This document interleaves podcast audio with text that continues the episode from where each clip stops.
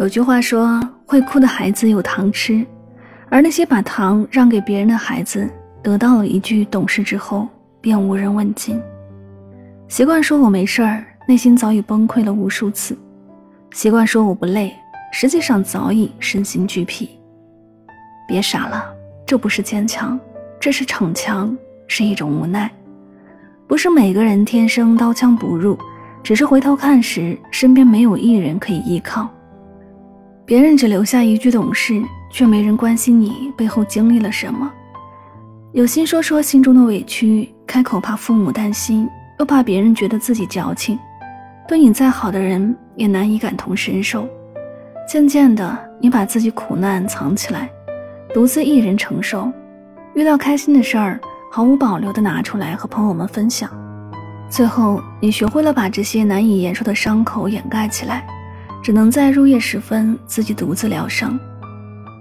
白天敷上药膏，脸上挂起微笑，再次成为一个情绪稳定的成年人。所以，当一个人和你说起自己的委屈，不是他临时起意，而是这份委屈在心中已经憋了太久。也许是家人的一句温暖的问候，也许是爱人的一顿精心准备的晚餐，可能是朋友间的一个畅所欲言的电话。别错过这些珍贵的温柔，真正爱你的人会懂你的坚强，并舍不得让你太懂事。每个人都会累，不要因为一句“我没事儿”来敷衍一个在乎你的人。被你需要，被你依靠，爱你的人也会觉得无比幸福。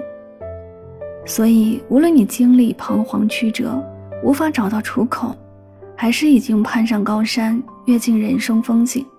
都别忘了给身边那个爱你的人一个拥抱，告诉他们我需要你。余生很长，愿你坚强，但别逞强。